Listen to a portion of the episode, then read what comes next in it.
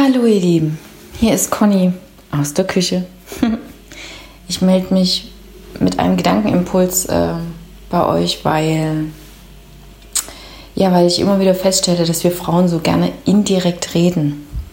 Und das liegt auch in der Natur von uns Frauen, dieses indirekte Reden. Nur ganz ehrlich, das reicht, wenn unsere Körper das tun. Wenn unsere Körper indirekt signalisieren, wir sind bereit, dies und das ist gerade dran oder dies und das nicht. In Bezug auf Sprache, da ihr Lieben, ist es aus Erfahrung heraus einfach besser, einfacher, verständlicher, wenn wir direkt reden, wenn wir aussprechen, was uns auf dem Herzen liegt, wenn wir aussprechen, wo der Schuh drückt,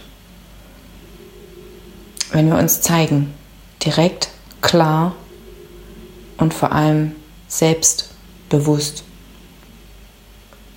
Ich stelle euch mal was zu trinken hin und gebe euch noch die Information raus, dass es genau darum im Workshop gehen wird.